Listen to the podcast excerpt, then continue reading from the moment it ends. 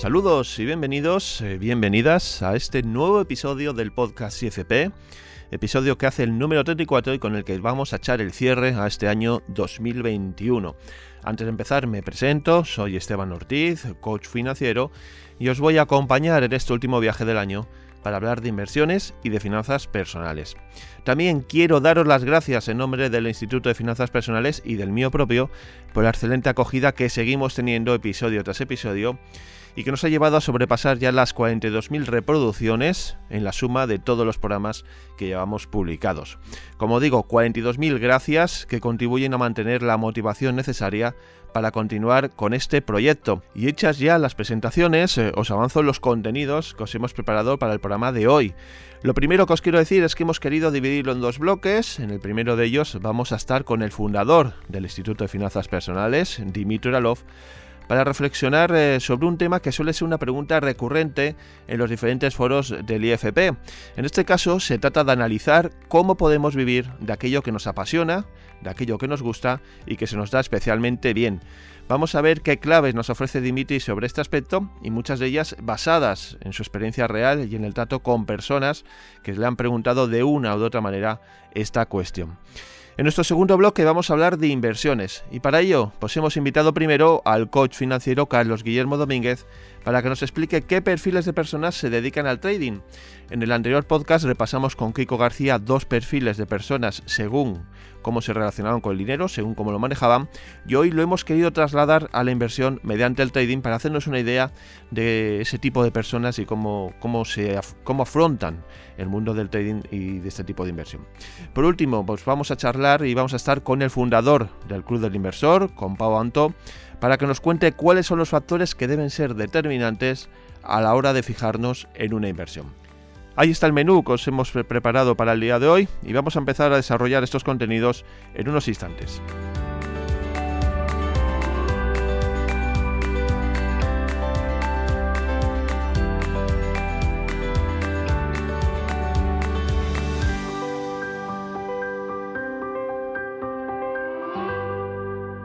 Pues arrancamos ya los contenidos que os hemos preparado para el día de hoy y vamos a saludar al fundador del Instituto de Finanzas Personales, Dimitri Uralov, que ya nos está escuchando. Hola, Dimitri. Hola, Esteban. Buenas, no sé qué son, días, noches, mañanas para todo el mundo. Un placer estar aquí. Gracias otra vez por traerme y por hacer todo esto realidad que nunca te reconocemos tu labor. El placer, el placer también es mío de, poder contar contigo y, estar siempre a, nuestra disposición. Bueno, hoy queremos hablar eh, de una pregunta que nos han lanzado alguna vez en algún en alguno de, las, eh, de los webinarios de implementación del, Instituto de Finanzas Personales. Eh, y que es algo así como mm, la gente varias personas se preguntan cómo podemos vivir de nuestra pasión o de aquello que nos gusta. Y bueno, la pregunta está lanzada, Dimitri, ¿cómo lo podemos hacer?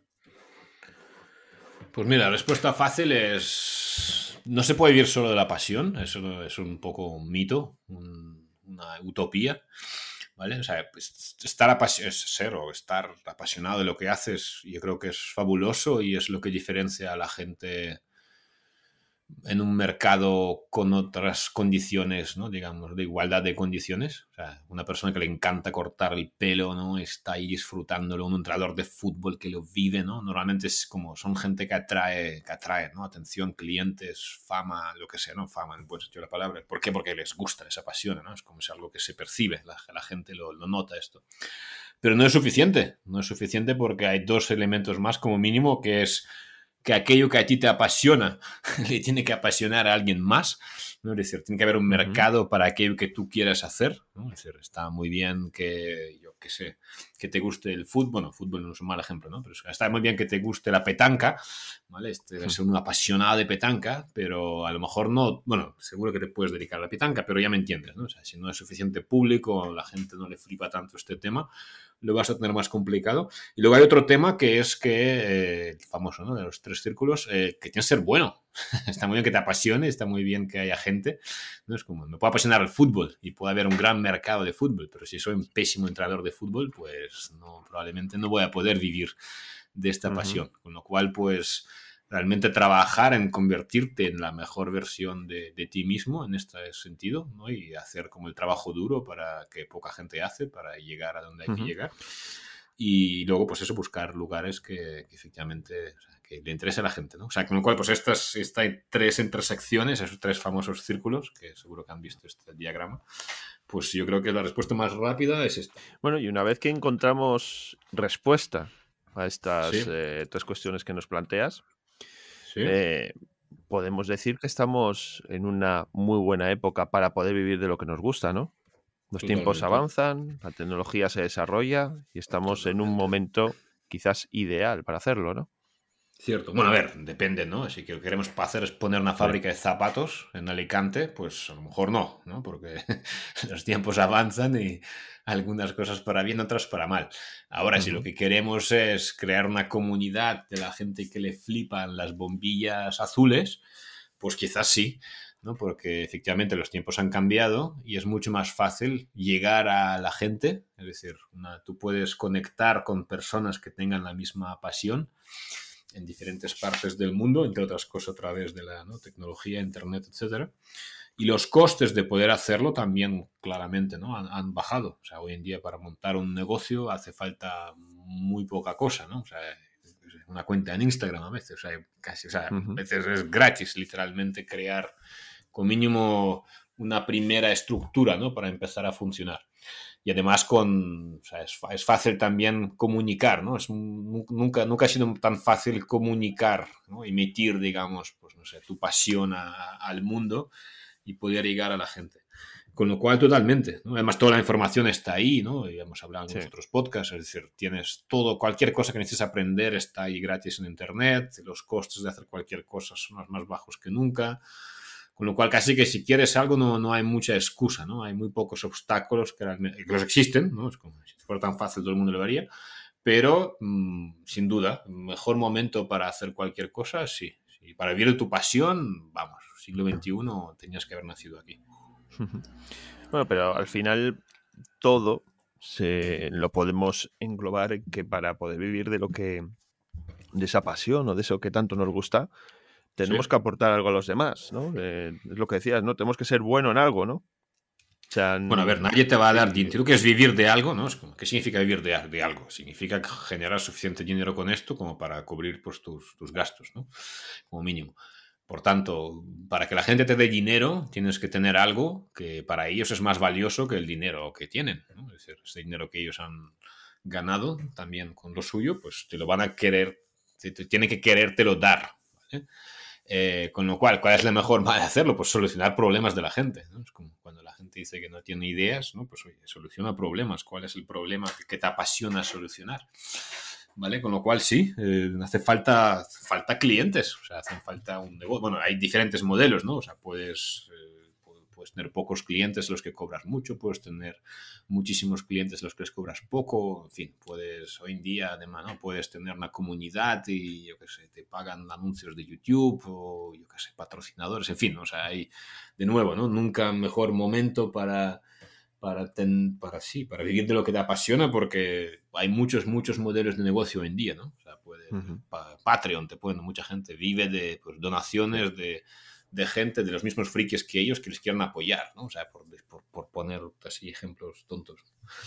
Pero sí. Sí, pero al final es eso, ¿no? Encontrar tu hueco y desarrollar esa actividad en la que realmente eres bueno, ¿no? O sea, no te puedes quedar eh, solo en la ilusión de, querer vivir de algo si realmente luego no tienes ese mercado, ¿no? No, resuelves esos problemas de la gente. Eh, hablábamos de que es, de que es muy barato ahora pues, podernos dedicar a, eso que, que, queremos que, bueno, pues eh, tal y como está ahora eh, la sociedad, la tecnología, ¿no? Podemos compartir espacios, podemos, eh, pues eso, compartir gastos con la gente. Es decir, la economía también ha cambiado y eso colabora y, ayuda enormemente a todo esto, ¿no?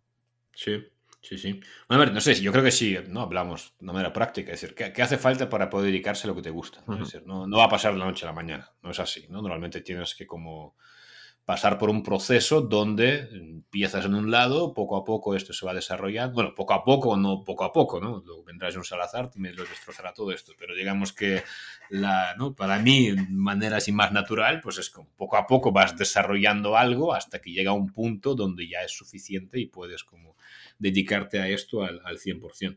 Con lo cual, ¿qué te hará falta? ¿no? Pues te hará falta dinero, ¿vale? No tanto, no siempre, o sea, para montar una fábrica de zapatos sí, pero digamos, para muchas otras cosas, a lo mejor no dinero tanto de montar, de, gastos que vas a tener, aunque algunos gastos vas a tener, ¿vale? Sino sobre todo como dinero para comprar el tiempo, ¿no? Para hacerlo.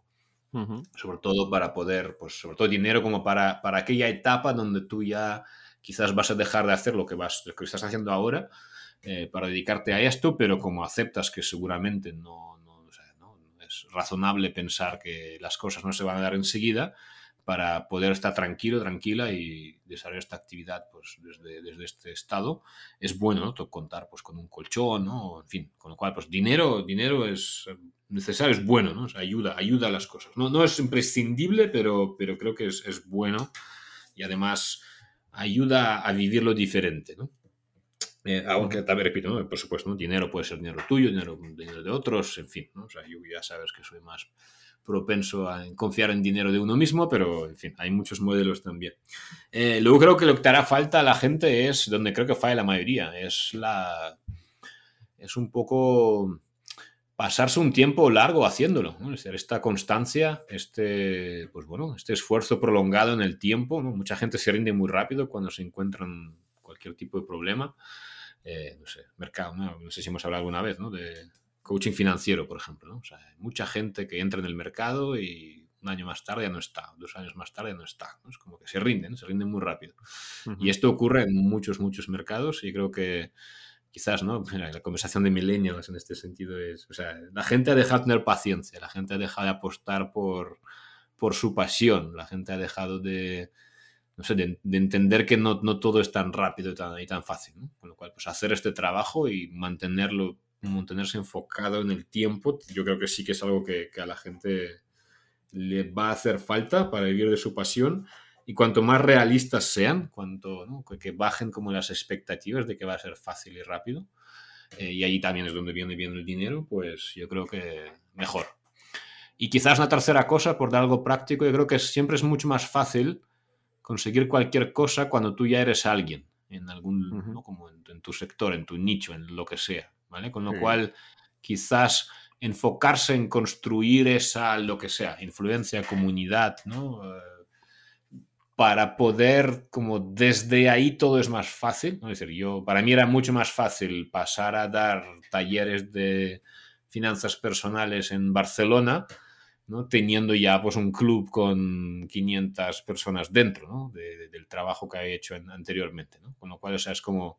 Y yo creo que es así para todo, ¿no? O sea, es como es mucho más fácil ya contar, a construir esta, unas formas, ¿no? Hay diferentes maneras de, de, conseguir las cosas, pero una de ellas es esta, ¿no? Es como construir una comunidad primero, eh, aportando valor.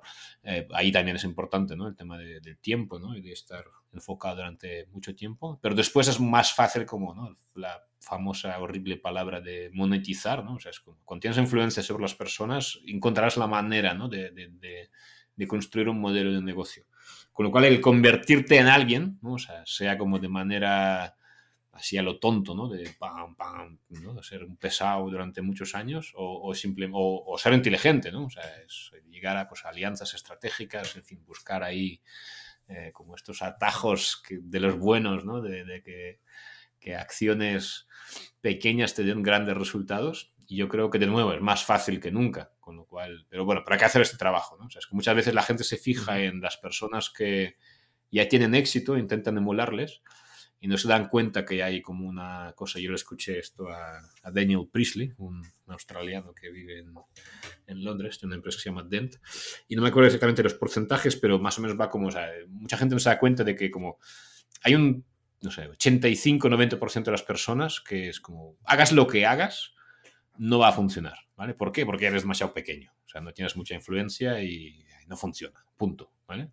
Luego hay como un 5 10% de la gente que, bueno, hagas lo que hagas por el trayectoria que ya tienes, las cosas que ya has hecho, ya un poco, ¿no? El, el homework previo, de alguna forma, pues bueno, vas a hacer cosas y algunas de estas cosas van a funcionar.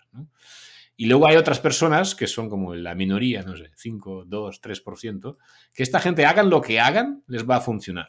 ¿vale? Si mañana Gary Vaynerchuk se pone a vender, no sé, gafas, que lo tengo aquí en la mesa, pues va a funcionar. ¿Por qué? Porque es Gary Vaynerchuk. ¿vale? Pero ¿significa esto que tú te vas a poner a vender gafas y te va a funcionar? No. ¿No? ¿Por qué? Porque no eres Gary Vaynerchuk todavía, ¿vale? Con lo cual, pues tienes que convertirte en este alguien si quieres que las cosas realmente te funcionen. Y yo creo que como prestar atención a esto también, yo creo que es importante, entre otras cosas porque como, de nuevo, ¿no? Cuando hay, vivimos el mejor de los siglos, sí, pero estas condiciones favorables están disponibles para todo el mundo, con lo cual hay más gente entrando, ¿no? todas estas cosas, el querer vivir su pasión. Con lo cual, si de alguna manera, aunque no, sea, no creo que sea como un mundo ya tan competitivo como antes, porque creo que cada uno puede tener su nicho, pero aún así, como todo el mundo empieza desde el mismo punto que tú, es más importante que nunca, pues estas tres cosas que he dicho antes, ¿no? O sea, tener dinero, tener un capital o lo que sea para sostenerte durante un tiempo, invertir pues este trabajo, ¿no? Y, tener paciencia, tener las expectativas adecuadas, estar preparado para trabajar. Y por último, pues eso, ir construyéndote pues esta marca, este nombre, ¿no? este ser alguien, porque si no lo vas a tener muy complicado porque hay mucha gente como tú. Pero además, bueno, al hilo de esto, ¿no? De que hay mucha gente como tú, eso también viene a demostrar que, es posible vivir de tu pasión, ¿no? De que, o sea, no, Hombre. De que ya hay gente que está, lo, está, lo ha conseguido, ¿no? Y que, bueno, pues es un espejo donde mirarse, ¿no? Sí, sí, bueno, cuando digo mucha gente como tú, me refiero a mucha gente como tú intentando hacerlo, o sea, intentando vivir de su pasión, ¿no? Es un poco como, hay muchos cantantes de Operación Triunfo, ¿no? O sea, no, faltan concursos de, cantantes, ¿no? Y hay miles de personas que hacen colas para, para, para, los castings, ¿no? Con lo cual hay mucha gente que intenta hacer eso, pero poca gente que llega, ¿no? Con lo cual, bueno, de ahí los tres puntos como anteriores. Pero sí, sí, o sea, se puede ver su pasión, por supuesto. O sea, hay, hay más porcentaje, o sea, hay más porcentaje de personas viviendo de esta forma que nunca, probablemente sí. porque es que nunca en la historia había tantas posibilidades de poder hacerlo y tantos modelos de negocio diferentes. ¿no? O sea, es que es, que es, hay, es que hay una infinidad de formas de conseguir que tú hagas esto que te apasione hacer porque es que hay puedes llegar a mucha gente y no estás limitado en este, ¿no? es como geográficamente por decir algo ¿no? Por lo tanto, bueno, o sea, si sabes, si, pones el trabajo y pones el esfuerzo y es algo que realmente te apasiona, pues sin duda, ¿no? Es como tienes mucha, mucha gente a la que emular y cuidado, ¿no? Con emular, repito. Muchas veces no emules, no, no, te compares con otra gente, que cada uno tiene su camino, pero, pero sí, sí, o sea, es, es así, literalmente. O sea, es mucho más fácil, o sea, al final hablamos ¿no? de dinero, hablamos de lo que la gente quiere. Al final la gente lo que quiere es esto, ¿no? la vida que hacer. Al final hacer lo que quieren hacer, ni más ni menos. Y poder vivir de eso, ¿no? poder como claro. dedicarse a esto sin tener que dedicarse a otra cosa para poder pagar esa actividad o pagar las facturas. Con lo cual, pero sí, sin duda alguna, hay más gente que nunca pudiendo hacer esto. y, lo tenemos mejor que nunca. Exacto. Eso es un poco lo que hemos querido transmitir hoy a nuestros oyentes, ¿no? Que, todo, que si quieren dedicarse, quieren cambiar de trabajo, quieren iniciar una nueva vida o en algo son realmente buenos y creen que lo pueden explotar, pues bueno, que es posible que antes pues tienen que hacer un trabajo previo, evidentemente, pero que es posible alcanzar eh, ese grado de, no sé llamarlo, de, madurez en el que podamos eh, directamente dedicarnos a eso que, que realmente siempre hemos querido o, que nos gustaría en un momento dado eh, por cuestiones y circunstancias que nos ofrece la vida. Eh, Dimitri, no, sé si quieres añadir algo más. Sí, quiero añadir una cosa. Mire, quizás una cosa creo que importante es que, claro, hay una diferencia muy grande entre pensar que te apasiona algo y luego, comprobar que efectivamente te apasiona. Porque, no sé, me acuerdo, por ejemplo, ¿no? Es un ejemplo tonto, pero a mí me, o sea, yo me ha gustado siempre muchos deportes, ¿no? Pero mm, ha sido para mí como una revelación absoluta en el tema del ping-pong y en el tema del fútbol sala, en este caso. ¿vale? Es decir, ¿me gusta jugar al fútbol? Sí. Me gustaba ir a los entrenamientos en mi universidad y dar los pases en diagonal una y otra vez, una y otra vez, una y otra vez. No, porque le perdía como, ¿sabes? Se perdía esa, no sé, ese juego, ¿no? O sea, esa espontaneidad, ese disfrute, ¿no? Era como muy profesional, igual que el ping-pong. O sea, es como juega más o menos bien el ping-pong, pero me... O sea, ver los entrenamientos de ping-pong donde una persona está ahí poniendo la raqueta para hacer el mismo movimiento 150, ¿no? Mil veces, o sea, es como, es horrible esto, ¿no? O sea, no, no. Con lo cual, ¿por qué digo eso? Porque mucha gente piensa que le encantaría dedicarse a una cosa, pero solo ven la parte bonita de esta cosa, ¿no? Igual que pasa con, las parejas, ¿no? O en las relaciones, que es como, no, no, no, no te... O sea, hay, hay, hay, vida más allá del enamoramiento, ¿no? O sea, hay vida más allá de esa imagen que la gente tiene en sus cabezas de qué significa realmente, pues, dedicarse a no sé qué. Normalmente la realidad suele ser con bastante más, dura y suele incluir muchos aspectos no tan bonitos. Y ahí es donde realmente es importante que esto realmente te apasione, ¿vale? No que tú crees que te apasione, sino ahí es donde se ve realmente a quién le apasiona y a quién no, ¿vale? Con lo cual, ¿dónde voy con eso? Yo creo que como dos cosas, ¿no? Primero, tres cosas. Primero es que, prueben, o sea, es como que, que no se queden en, en, en pensarlo, en prepararlo, sino que cuanto antes pasen a la acción, porque seguramente gran parte de las cosas que creen que les gustan al final no les van a gustar. ¿Vale? Pero es mejor saberlo ya, saberlo rápido, ¿no? Es como pivotar, innovar, o sea, como ves hacer esto que te gusta hacer, ¿no? Es como para rápidamente descartar aquello que no, tú pensabas que sí, pero no. ¿vale? Segundo es, yo creo que como habla con gente que se dedica a esto, ¿no? Es decir, porque muchas veces es como, pero de verdad, ¿no? no, no, no y, busca la parte no bonita, sino la parte fea, ¿no? O sea, es como habla con la gente que está donde tú quieres estar, pero que te hablen de lo que realmente es, ¿vale? No, sobre todo eso, la parte fea, la, que, no, la que nadie ve, pero está ahí siempre, ¿no? Y por último, quizás, ¿no? Es como a la hora de... Eh, bueno, no sé, no sé, tenía un tercer punto, pero se me ha ido, pero o sea, al final es como, es, es como probar, o sea, ir, ir rápido, ¿no? O sea, es como aceptar que, que muchas veces como que, o sea, bueno, sí, mira, este, es como tercer punto o una variación de uno de estos puntos, es como muchas veces, o sea, no hace falta que te pongas a, no sé, a montar ahí un super negocio para verte, ¿no? O sea, no hace falta que dejes tu trabajo, que, que vendas tu casa, que te prepares para poder por fin eh, hipotecarte y abrir tu restaurante, ¿sabes? O sea, puedes ir a trabajar a uno, ¿no? Y ver si realmente te sientes bien en la cocina, ¿sabes? Puedes ir a ofrecer a tu, no sé, la persona a la que quieres emular, pues ir trabajar gratis para él, para ella, tres meses o seis meses o un año. ¿Vale? Porque ahí es donde vas a ver realmente cómo es eso que tú crees, ¿no? O sea, no hace falta que te, como que, o sea, no hace falta hacer como grandes ahí, ¿no? Sacrificios, preparaciones y, o sea, como intenta ir lo más directo posible a aquello que crees tú que, que a ti te apasiona y que te gustará hacer porque muchas veces te vas a llevar una sorpresa, ¿no? Y, o no, ¿no? Al revés, te vas a... O sí, sí, sí, es exactamente lo que yo pensaba y ahora con, pues, con más pasión y más ímpetu voy a perseguirlo ahora ya en serio, ¿no? Por mi, por mi lado. Con lo cual, pues estas como tres cosas, ¿no? De, por un lado, no queda cuanto antes salir ahí fuera y saber que de 10 cosas que te crees que te apetecen, realmente va a ser una o dos las que realmente van a acabar siendo. Hablar con gente que, que ya lo está haciendo y, preguntarles por la parte fea. Y sobre todo eso, ¿no? Como también, pues como pro, o sea, no hace falta... Y, y, prueba, haz la cosa que crees que que te va a gustar porque a lo mejor ahí es cuando te vas a dar cuenta de que no, pero busca las formas como busca formas sin downside ¿no? no o sea, te gusta quieres abrir una franquicia en McDonald's pues trabajar en una primero y ver si realmente es lo tuyo o no, ¿no? Y, no te has tenido que hipotecar ni invertir dinero ni en fin, ¿no? ni cambiar tu vida ni, ni nada de eso así que este punto me parece importante sí yo creo que es una muy buena forma de digamos de facilitarte la vida ¿no? Pues bueno, nos quedamos con estas recomendaciones que nos has dado, Dimitri. Eh, sin duda, bueno, pues son unas aportaciones que esperamos que, todas las personas que estén dudando, que se están planteando pues iniciar un nuevo camino profesional y buscar una nueva ocupación que siempre han querido, pues bueno, pues les sirva un poco de referencia y puedan de una u otra manera aplicárselo a ellos mismos. Dimitri, un placer contar contigo un día más y nos escuchamos en el próximo podcast.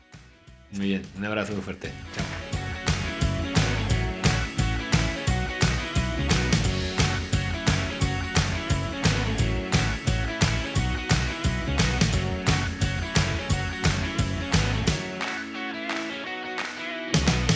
Continuamos en este podcast del Instituto de Finanzas Personales y vamos a saludar ya a Carlos Guillermo Domínguez. Hola, Carlos.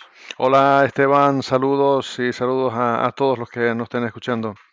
Bueno, como sabéis, Carlos es colaborador habitual de, nuestro podcast, es coach financiero, formado en la Escuela de Coaching Financiero de, este IFP, y además pues es eh, periodista y tiene pues un programa de radio en Canarias Radio, emisora pública, la radio pública de Canarias, donde pues transmite también estos conocimientos de educación financiera en ese programa llamado La Buchaca. Hoy con Carlos, en, si, habéis, eh, si nos venís siguiendo con anteriores eh, podcasts, anteriores episodios, eh, bueno, pues ya le podéis asociar a, esa faceta de, trading, que es la que nos está abriendo un poco el camino, nos está dando diferentes pautas, nos está enseñando un poco lo que es el trading y hoy vamos a continuar por esa línea y vamos a centrarnos en diferentes aspectos. El primero de ellos, en el que quiero hacer hincapié, que ya lo hemos tratado en otros, eh, en otros episodios, pero que hay muy importante hacérselo ver a, nuestra audiencia, es que el trading no es un dinero fácil, ¿verdad, Carlos? No, ni mucho menos, Esteban. Y eso sí que es una cuestión que todos eh, deberíamos eh, tener en cuenta. Nos venden la idea, evidentemente, que el trading es sencillo, que eh, abre una cuenta pequeña y, prácticamente eh, o triplica en, en, un momento y, nada más lejos de, la realidad. Hay que tener en cuenta una cuestión muy importante a la hora de, de pensar hacer trading sin la mm, formación adecuada. Y es que para que alguien gane en el trading, alguien tiene que perder en la misma proporción. Es, decir, el dinero simplemente cambia de manos, de las manos inexpertas y las manos aficionadas, que se toman esto como un juego o, como, como, una lotería o como, un casino. Ese dinero va a las manos profesionales, a las manos que están preparadas, que llevan años realizando eh, el trading, que tienen un plan de trading, eh, que se han formado, que saben efectivamente dónde, dónde se meten. ¿no? Eh, hay que tener en cuenta que muchos eh, brokers comentan y dicen que el 90% de las cuentas eh, minoristas de trading se pierden. Claro, cuando dicen eso y uno lo lee, dice, sí, eso le pasa a los demás, pero a mí no me pasa. Pensemos que sí, que nos puede pasar. El trading no es ni mucho menos dinero fácil como nos quieren, que, como nos quieren vender. El trading, para hacer dinero, tienes que pasar mucha, mucha, mucha formación, tienes que pasar muchísimo aprendizaje y tienes que tener mucha experiencia. Precisamente por esta cuestión, es eh, por esta razón principal es por la que os estamos trayendo eh, estos episodios dedicados al trading, ¿no? Para incidir en la idea de que es necesario saber lo que hacemos, saber lo que tenemos entre manos para llevar a cabo luego unas operaciones que realmente nos reporten beneficio y que no nos hagan perder ese dinero que tanto nos cuesta eh, ganar y que, como os digo, insisto, es un tema que tratamos habitualmente y en el que queremos hacer hincapié. Continuamos hablando de trading, Carlos, y vamos a hablar ahora de los tipos de trading que podemos eh, que nos podemos encontrar o que podemos eh, realizar. No sé exactamente si se puede decir eh, la forma de operar, si está relacionado con ello. Dinos cómo funcionan los tipos de trading. Eh, sí, tenemos eh, pues eh, varias, varios nombres para el tipo de trader que puede, que, puede uno ser. O sea, uno puede ser un tipo de trader de los que está prácticamente en el día, abre y cierra muchas operaciones. bueno, pues ese, y lo hace en periodos de tiempo muy cortitos, ¿no? En, gráficos de un minuto, de, cinco minutos. Bueno, pues es, es, lo que podríamos llamar un scalper. Es decir, sería, sería un scalping, que es un trading muy rápido. Eso tiene ventajas e inconvenientes que, que ya si quieres, pues pues, en otro, momento pues ya podríamos ahondar en ello. Otro eh, tipo de, trader es el que hace pues en espacios un poquito más largos, pero eh, hace un trading intradiario, es decir, eh, hace a lo mejor menos operaciones que el, que el que en scalping, pero las cierra y las abre en el mismo día, no deja operaciones para un día de un día para otro. Ese sería el day trading. Después tenemos el swing trading. El swing, el swing trading es un trader que toma operaciones en unos eh, time frames de tiempo mayor, de diario o de cuatro horas, y estas posiciones se suelen mantener eh, abiertas durante días e incluso también durante eh, algunas semanas. Y por último, tenemos el trading posicional. El trading posicional es a más largo plazo. Aquí las posiciones pueden quedar abiertas semanas o incluso meses. lo que busca el trader eh, posicional es eh, capturar lo que son grandes tendencias del mercado en eso, en semanas o, en meses. Bueno, después de ver estos tipos de trading o de la forma de operar que, puede existir, por una persona que se inicia en este mundo y bueno, de cara un poco a, pues ese, a esos momentos iniciales en los que está empezando a formarse, ¿qué tipo de trading es, el más aconsejable para estas personas? La verdad que lo, primero que sería conveniente es eh, que, uno a la hora de, llegar mm, al trading buscase cuál es su perfil. Eh, y para ver cuál es su perfil, tendría que preguntarse una serie de cuestiones importantes. Por ejemplo, eh, ¿qué te motiva para llegar al trading? ¿Qué te motiva? Pues eh, vivir de los beneficios de las operaciones, aumentar los ahorros, ganar un dinero rápido y sencillo y sin problemas, eh, disfrutar de un reto que supone operar, porque sabiendo qué es lo que te atrae, ya te puede, te, puede orientar para ver qué tipo de, de, trading puedes hacer o si no lo haces, porque si lo que quieres es ganar un dinero rápido y fácil, evidentemente el trading no es lo tuyo porque aquí no hay dinero fácil y rápido. Pero eh, eso sí que es importante, ver también después qué actitud tienes a la hora de operar. ¿Te gusta arriesgar? ¿O no te gusta arriesgar? ¿Buscas un equilibrio entre lo que es el riesgo y la rentabilidad? ¿E-, ¿Eres impaciente? Eh, tienes eh, ganas de ver cómo sale ya la operación y, no, no, te gusta tener una operación abierta de un día para otro porque te deja sin dormir, eh, tienes trabajo eh, y este puede ser un complemento o no tienes trabajo y quieres dedicarte a jornada completa. Mm, todo eso son cuestiones importantes a tener en cuenta para ver después qué tipo de trader puedes hacer. Y también algo vital es eh, lo que es más importante. ¿Qué conocimientos tienes? ¿Estás familiarizado con el trading y con los que son los vehículos de inversión? ¿Tienes eh, grandes conocimientos en algunas áreas y quieres ir aprendiendo en otras? ¿O eres relativamente nuevo y quieres aprender rápido? Acabas de empezar y solo tienes conocimientos básicos. Todo ello va a hacer eh, ver cuál es tu perfil inversor. Y a partir de ese perfil inversor, entonces ya te pondrías a operar. Pero vuelvo a insistir, esto, mm, para poner un ejemplo, Esteban, para que se haga una idea nuestros oyentes.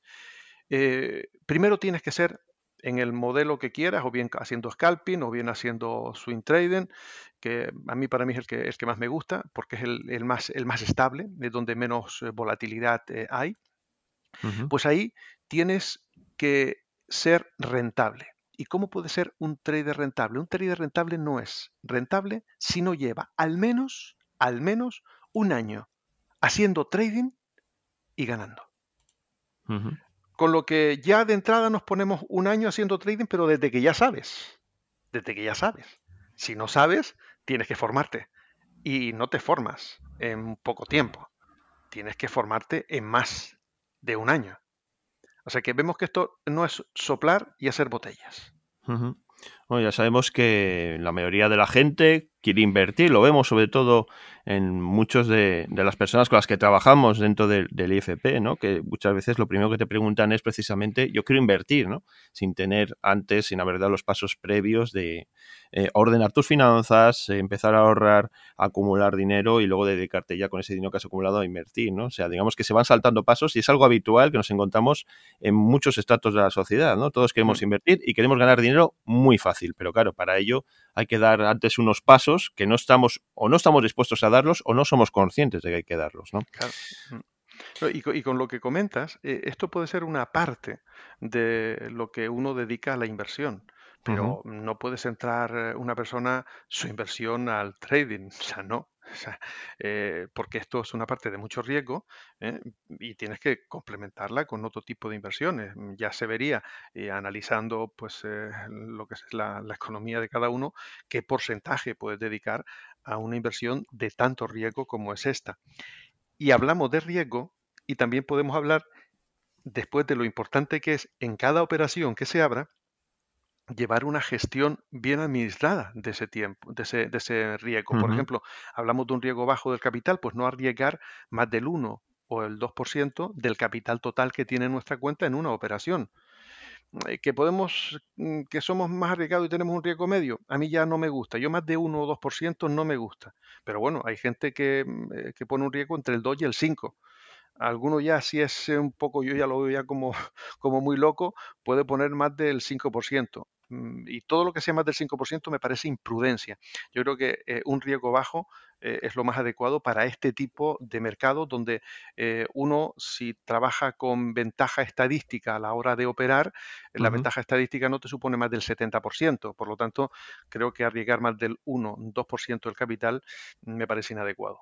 Precisamente hablas de la ventaja estadística. Quiero un poco que incidas en este, en este concepto, porque también es eh, bastante importante el mundo del trading, ¿no?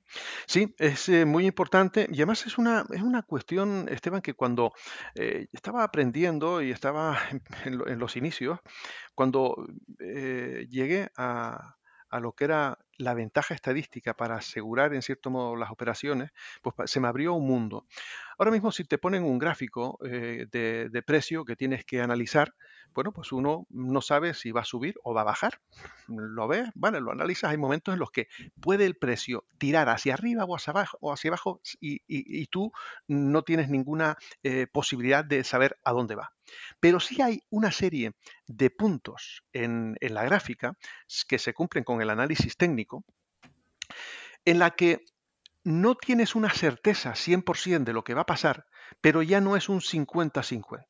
Ya puede haber una ventaja estadística porque hay un 70% de posibilidades de que ocurra lo que tú estás viendo que puede suceder. Es decir, que el precio suba o que el precio baje.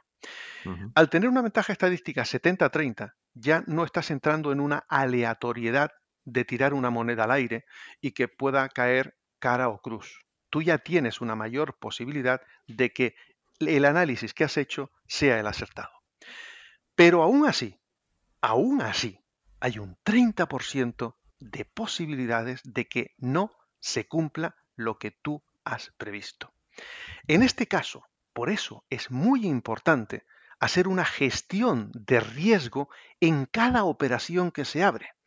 Es decir, si abrimos una operación en un gráfico de cuatro horas, normalmente la, abrimos con un eh, ratio de riesgo 3 a 1. Es decir, gano 3, pierdo 1, me pongo el stop loss en eh, un tercio de lo que pongo el take profit, que es el objetivo de ganancia. ¿Para qué se hace esto? Porque hay veces que el análisis lo has hecho bien, pero el mercado, el precio, eh, te rompe tu stop loss porque no siguió las directrices que tú creías.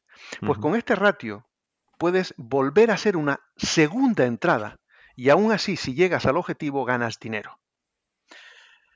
Por eso, este tipo de gestión de riesgo es muy importante. Buscarlo en las zonas donde tiene ventaja estadística y después hacer una gestión adecuada para poder obtener beneficios. El trader ganador no es el que más operaciones eh, ganadoras tiene, es el que al cabo de un tiempo hace rentable su trading. Y para encontrar esta ventaja estadística, ¿qué tipos de herramientas podemos utilizar? Bueno, hay una serie de, cuestiones eh, básicas. Una de ellas, por ejemplo, es nunca ir contra la tendencia. Eso es una regla básica. Si vemos y analizamos un gráfico de precio y vemos que hay una tendencia bajista, pues hombre, yo ahí no voy a entrar con una operación en largo. Mm, no, una operación alcista. ¿Por qué? Porque la tendencia me lleva a la baja. Entonces siempre ir acompañado de la tendencia. Que la tendencia es alcista, pues entonces entro en una tendencia alcista. Eso es una cuestión eh, básica. Después hay una serie de puntos eh, en, eh, en las gráficas que podemos eh, analizar, y, que son puntos donde se repite eh, una serie de características. Por ejemplo, lo que llamamos soportes, que es donde llega el precio y eh, sirve como base de ese precio y de ahí rebota hacia arriba. Pues hay, cuando llegan a esos puntos, que podemos analizar pues en una gráfica que vemos que a lo largo, a después de meses o tal, hemos visto que ahí han llegado y cada vez que llega rebota, pues en ese momento entramos y tenemos una ventaja estadística porque suele hacer lo mismo cada vez que llega a ese, a ese punto. O bien al revés, lo que sería un, una resistencia, es decir, una zona donde cada vez que llega el precio a esa zona se resiste a superarla y eh, lo que hace es rebotar hacia abajo. Pues eso también nos daría una ventaja estadística para entrar corto. Eso así básicamente. Después, evidentemente, hay otro tipo de, herramientas como una serie de, indicadores que nos pueden ayudar eh, para conocer también algo que, a veces se desconoce cuando uno se empieza y, es eh, dónde están eh, lo, que, lo, que, lo, que, podemos denominar las manos fuertes del mercado, que son todos esos eh, grandes fondos de inversión, grandes inversores que en un momento determinado pueden hacer que el mercado suba o que el mercado baje. El detectarlos y prácticamente ir en la misma dirección que ellos nos puede hacer ganar dinero. Pero bueno, en este caso estamos hablando de que hay que conocer un poco el funcionamiento de los eh, gráficos, ¿no? Tanto el, famoso análisis técnico, ¿no? Del que tanto se habla. Sí, la verdad que eh, siempre, incluso hay mucha gente que, comenta, bueno, el análisis técnico eh, no es tan importante como el análisis fundamental. Bueno, aquí podíamos, podíamos debatir, ¿no? O sea, yo creo que a mí el análisis técnico me gusta, pero no me no desecho el análisis fundamental, porque en un momento determinado, eh, sabiendo lo que está ocurriendo, eh, pues eso se puede ver reflejado en la gráfica y romperte una gráfica. Ten en cuenta que hay un 30% de posibilidades de que no ocurra lo que uno está pensando cuando hace el análisis bien, o sea, eh, ese 70-30, ¿no? Y hay veces que en ese 30% pues también influye lo que es el análisis fundamental. Pero pero realmente eh, el análisis eh, técnico tiene, mm, tiene eh, mucha, mucha, mucha fiabilidad para mí, a mí, me, a mí me gusta mucho, pero más también en time frames largos, no tanto en, scalping, por ejemplo, en los, o en el intradía. Ahí hay veces que no se cumple, pero en el swing trading o en el trading posicional se cumple con gran eficacia. Ya por último, Carlos, hemos hablado pues, eh, de los perfiles, del trading, que las motivaciones que podemos tener a la hora de dedicarnos al trading o al menos dedicar parte de nuestro tiempo a esta actividad. Pero en el fondo todo se resume a tener un plan de trading, ¿no? A, tener algo concreto desde donde poder operar, ¿no? Totalmente. El plan de trading, si no tiene uno un plan de trading, Esteban, mejor que, se dedique a otra cuestión. Eh, porque es como cuando uno va a jugar un partido de, fútbol y, dice, venga, que cada uno juega como quiera. No tenemos estrategia y no tenemos nada. Sí, vale, que te vas a divertir, pero lo más normal es que pierdas. Pues igual aquí, aquí igual, aquí si no tienes un plan de trading, vale, pues te divertirás perdiendo dinero, porque ganándolo no, evidentemente. Y, después de ver eso, pues cuál es tu, motivación y todo eso, pues tienes que ver en qué momento tienes que entrar en el mercado cuál es el momento ideal para entrar en el mercado. Y tú tienes que tener tu estrategia y tu plan para entrar en el momento adecuado según tus características. Y después, algo muy importante, en qué momento salir del mercado. Son dos puntos que la gente a veces desconoce y son básicos. Y después, lo que hablábamos antes, la gestión de riesgo. ¿Cuánto voy a arriesgar en cada operación? ¿Un 1%? ¿Un 2%? ¿Qué ratio voy a tener de riesgo? 3 eh, a 1 si estoy en un gráfico de 4 horas, 4 a 1 si estoy en un gráfico diario, 2 a 1 si estoy en un gráfico de una hora. Es decir, todo eso tiene que, tienes que tenerlo por escrito, tienes que dominarlo, tienes que saber que esas son las, las guías de tu trading. Si no tienes eso, mejor que, mejor que siga uno estudiando. Pues Carlos, eh, hemos querido traer a todos nuestros oyentes hoy, pues eh, seguir ampliando este mundo del trading que ya hemos iniciado en episodios anteriores eh, a través de, de, ti precisamente. Y hoy nos has dejado, pues yo creo, bastantes más claras las cosas en determinados aspectos que siguen siendo fundamentales, porque la idea principal de esto es que hay que saber dónde nos metemos. Pero bueno, hemos ido profundizando en algunos aspectos nuevos que yo creo que son fundamentales para que las personas que quieran dedicarse o al menos estén iniciando tengan en cuenta y no caigan en errores típicos que les van a llevar al fracaso absoluto en, este mundo. Y bueno, por eso no sé si tienes algo más que añadir antes de despedir. Eh, bueno, tan solo comentar que, el trading se puede hacer en distintos eh, activos, o sea, se puede hacer el principal que, conoce la gente, pues es el tema de los pares de divisas, que es el mercado ahora mismo pues, pues más grande del mundo, el mercado forex, eh, en índices, en materias primas e incluso también en acciones. Y todo eso pues nos lleva a un mundo impresionante y muy complejo, muy complicado de inversión. Pues eh, dicho queda, Carlos, nos vamos a citar en, próximos podcasts porque esto da, es un tema que da para mucho y poco a poco vamos abriendo la mente, introduciendo nuevos conceptos a, nuestros oyentes. Te agradecemos de antemano que nos hayas dedicado eh, eh, este espacio de tiempo para estar con todos nosotros y lo dicho, esperamos volver a contar contigo en los próximos podcasts. Un verdadero placer, Esteban. Muchísimas gracias.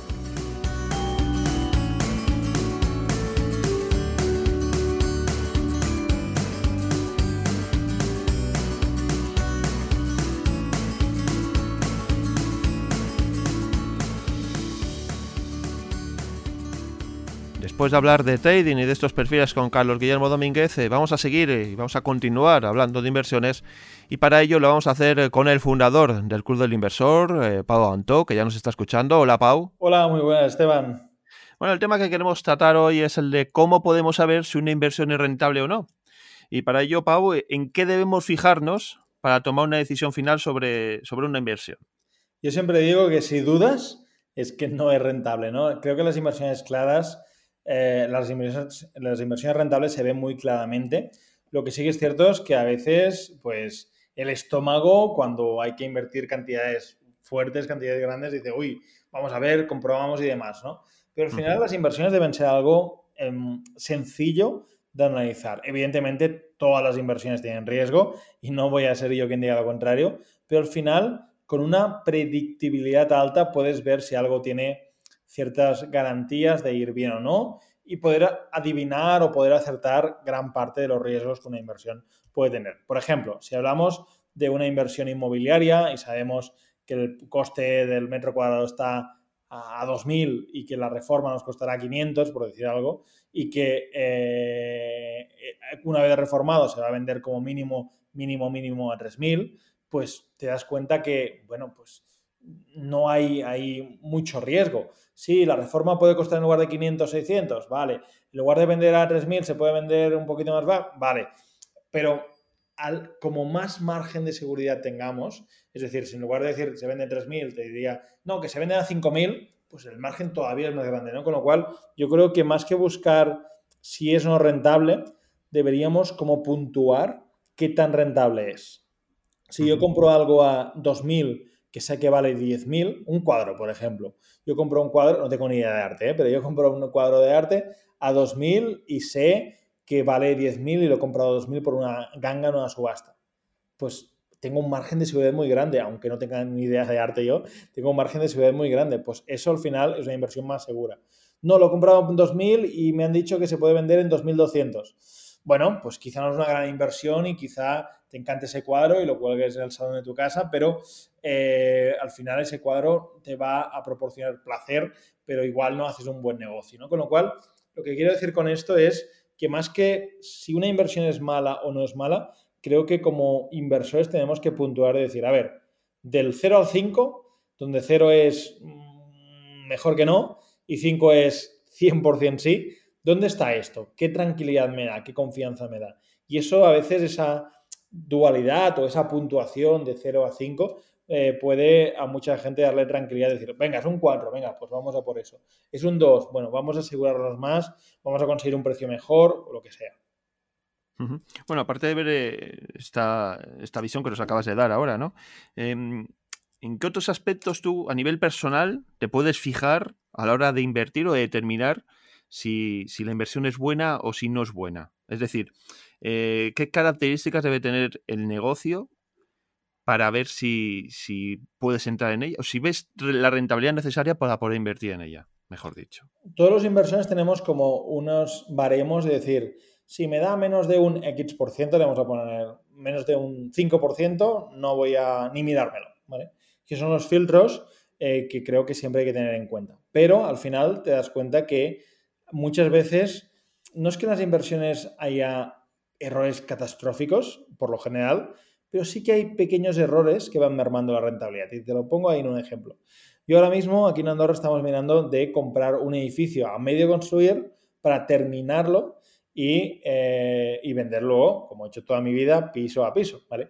Con lo cual, ¿qué, ¿qué, reto significa esto? Significa que yo durante toda mi vida he comprado pisos y edificios ya hechos y ha sido reformarlos. Aquí estamos hablando de terminar de construir un edificio yo sé que ahí me puedo encontrar más problemas que no domino, me puedo encontrar algunos errores, la, rehabilitación del edificio y, la construcción, porque hay que terminar el edificio, puede costar más de lo que está prevista. Con lo cual, aquí tenemos que ampliar ese margen de seguridad. Si yo quiero invertir en esta posibilidad, que además vamos a invertir, eh, realmente lo que tengo es que tener un margen más amplio para esos posibles errores por mi desconocimiento en ese punto concreto de hacer obra, más que reformar, eh, los posibles errores que puedan haber, que los tenga asumidos y que tenga una partida de eh, experimentos, errores y cosas que van a suceder, ¿no? Y eso también me da, tranquilidad, con lo cual yo creo que es muy importante que eh, lo veamos de esta manera y que busquemos siempre ese plan A, plan B, plan C, eh, y en diferentes escenarios, como digo siempre a los alumnos, genérate escenarios de, venta, escenarios de costes, escenarios de qué es lo peor que puede pasar, qué es lo mejor, qué es lo normal que pase, ¿vale? Y ahí en estos tres escenarios puedes realmente pues, tener mucha más facilidad en cuanto a ver si es para ti esta inversión o si no lo es, o si tienes que acompañarte con algún experto o alguna persona que te dé eso. Probablemente haciendo esta obra lo que tengamos será un experto que nos diga, oye, he hecho 200 obras como esta, por aquí sí, por aquí no, cuidado con esto, te va a pasar esto, y ese dinero que le paguemos está más que justificado con lo que vamos a, digamos, a dejar de perder o equivocarnos eh, si lo hiciéramos por nuestra cuenta, aún habiendo hecho ya muchas reformas, pero ninguna construcción de un edificio como estamos hablando. Uh -huh. También de, de, esta determinación que debemos tener o este análisis que debemos hacer de, de lo que son las inversiones, eh, influye mucho también el sector y si es un sector en crecimiento, si es un sector eh, más cíclico, todo eso también influye a la hora de determinar eh, la rentabilidad de una inversión. Yo creo que sobre todo depende del precio, ¿no? Si te digo, uh -huh. tengo un boli y te lo vendo por un céntimo, dices, oye, pues igual hay, hay un diferencial porque se puede vender, no sé, por 10 céntimos pero si te digo, no, tengo un cuadro súper bueno, pero te lo vendo, siguiendo con el ejemplo del arte y demás, ¿no? Pues te lo vendo por 10 millones. Bueno, pues quizá es muy caro, ¿no? Depende del cuadro también, ¿no? Pero al final eh, depende más del precio. Depende del precio porque, por lo general, la gran mayor parte de inversores prefieren comprar lo que todo el mundo está hablando, ya sean ahora que si criptos, ahora que si inmuebles, ahora que si eh, una acción en concreto de bolsa, un gestor de bolsa, lo que sea, en lugar de comprar esas cosas buenas que a veces tienen precios buenos. Entonces yo creo que un buen inversor es capaz de tener diferentes clases de activos, diferentes clases de inversiones y en función de cada momento aprovechar esos descuentos o esos precios mejores que al final se pueden conseguir eh, es más fácil decirlo que hacerlo y ese surfear en las olas que comento muchas veces, en realmente es esto, ¿no? Oye, que ahora es momento de la bolsa porque está subiendo, venga, pues ahora la bolsa. A toda no, vamos a invertir en estas acciones que son las más castigadas, venga. Pam, ahora es momento de inmuebles porque no sé qué. Eh, insisto, es más difícil decirlo que hacerlo y encontrar ese momentum uh -huh. no sí. es más fácil. Sí, pero bueno, al final estamos viendo que hay que hacer un trabajo previo, ¿no? Que todo no, no lo vamos a hacer partiendo de, del sistema de inversión, del famoso sistema de inversión del que tanto hablamos. Uh -huh. Debemos eh, empezar nuestra hoja de ruta, como hemos dicho en otras ocasiones, ¿no?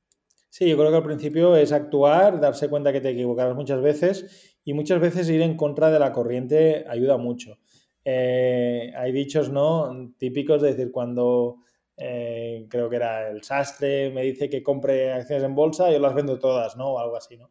Hay dichos de estos porque al final, cuando se comenta mucho una cosa, generalmente es porque hay cierta euforia, burbuja o pseudo burbuja en eso, o mini burbuja, con lo cual es momento para vender. Y cuando nadie está hablando es donde los precios suelen estar más, más bajos, ¿no? Pensando al final en la bolsa. Pero también, evidentemente, el sector eh, influye, ¿no? Tener un sector, otro sector, también influye. Hay sectores que están muertos hace muchos años y hay sectores que históricamente están caros, pero como el sector tecnológico probablemente, pero siguen creciendo y creciendo y creciendo y siguen estando cada día más y más caros, ¿no? Con lo cual, bueno, al final hay que valorar eh, también tu grado de experiencia para meterte en un tipo de inversión o en otra.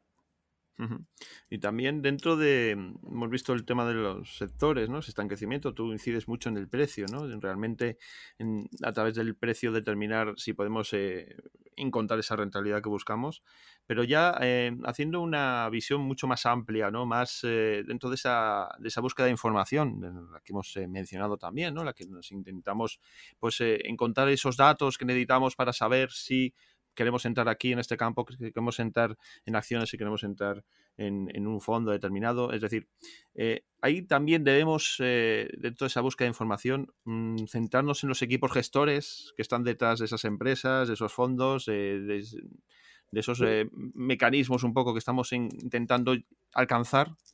Sí, mira, yo miro cuatro cosas, solo cuatro, principalmente, alguna más, pero con cuatro es suficiente, ¿vale? En primer lugar, eh, lo que miro es, bueno, que donde se invierta, digamos, el sector, el tipo de inversión, sea un sector que tenga crecimiento, ¿vale?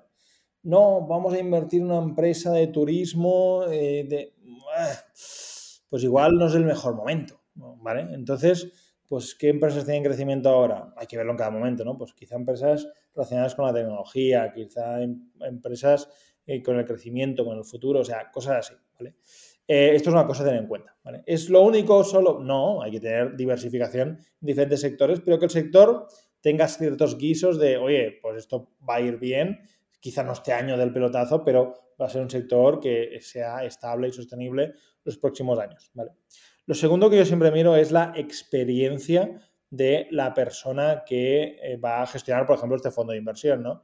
Bueno, esta persona, ¿cuántos años tiene? No, tiene 27, empezó bueno, no pasa nada si tienes 27, pero, pero llámame cuando tengas 8 o 10 años más de experiencia, ¿vale? Con lo cual, eso es el currículum y hay, grandes gestores que tienen eh, una edad muy joven y, yo también he gestionado capital, en el caso inmobiliario, con, con muy poca edad, ¿no? Pero la experiencia 100% es, es un grado, ¿no? Al final, ese currículum, los fondos que he gestionado antes, los éxitos, también los fracasos, que se aprende muchísimo de los fracasos, esa experiencia del gestor es importante. En tercer lugar, para mí también es muy importante la geografía, ¿no? Si me dices, oye, tengo un fondo que parece que irá muy bien, pero invierte en empresas de Centroáfrica.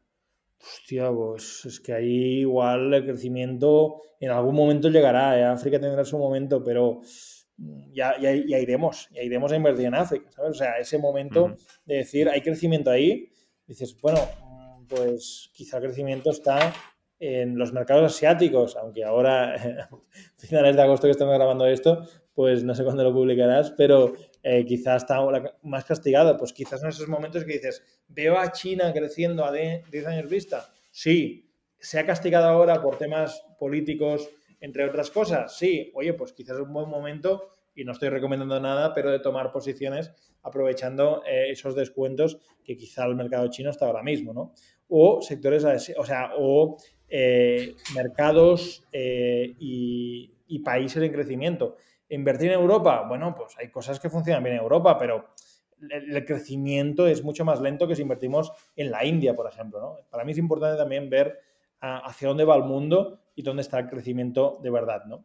Y lo último y más importante, y ahí suspenden muchísimos gestores de fondos, es si son capaces, lo que se dice siempre, de batir al mercado, es decir, de hacerlo mejor de manera consistente mínimo cinco años, idealmente los últimos 10 años, porque significa que ya tienen 10 años de track record, de experiencia, de resultados auditados, si lo hacen mejor en esos 10 años que el mercado. Si es que sí, oye, pues tenemos a una persona que quizás se convierta en el próximo Warren Buffett, que hay muchos como Warren Buffett, y esa persona puede ser que lo haga mejor que el mercado, en una empresa en un sector en crecimiento, en una geografía que también está creciendo y que esa persona tenga la experiencia y credibilidad para, para que le dejemos el dinero o una parte de nuestro dinero. Con lo cual son cuatro puntos que creo que son muy relevantes y que si mucha persona pues los puede seguir, le evitarán algún que otro disgusto, especialmente comprobar que ese gestor del fondo, que ese fondo esté sacando más rentabilidad de media en los últimos años que, bueno, pues que la rentabilidad que, eh, que está sacando el, el, fondo indexado, que sería todo el mercado en su conjunto. Pues sí, como bien decías, aquí tratamos de acercar a nuestros oyentes eh, la experiencia de los que más sabéis, de los que tenéis una experiencia acumulada, que ya habéis pasado, tenéis un largo recorrido, habéis pasado por eh, errores, eh, habéis cometido errores, os, habéis aprendido de ellos y habéis alcanzado pues un éxito en el mundo de los negocios donde sabéis reconocer si una inversión es rentable, si no lo es, si merece la pena, si no lo merece. Y en estos cuatro puntos que nos has dado, creo que está la clave para que nuestros oyentes eh, pues eh, recapaciten, apunten, tomen nota y busquen esas inversiones a través de, esta experiencia que tú nos has dado. Pau, eh, muchísimas gracias por estar un día más con todos nosotros. Muy bien, igualmente encantado de estar aquí y simplemente como apunte final decir que estas son nuestras ideas, pero que también nos equivocamos, que esto no es A, B y C, sino que al final es parte del proceso, pero haciendo estos filtros, quizá no aciertes al 100%, pero sin duda puedes evitar muchos errores y eso, eso se trata, ¿no? Al, final Al menos se minimizan los errores, ¿no? eso es, eso es. Encantado te van a estar por aquí. Cuando quieras, vuelvo aquí a comentaros cosas. Muchas gracias, Pau.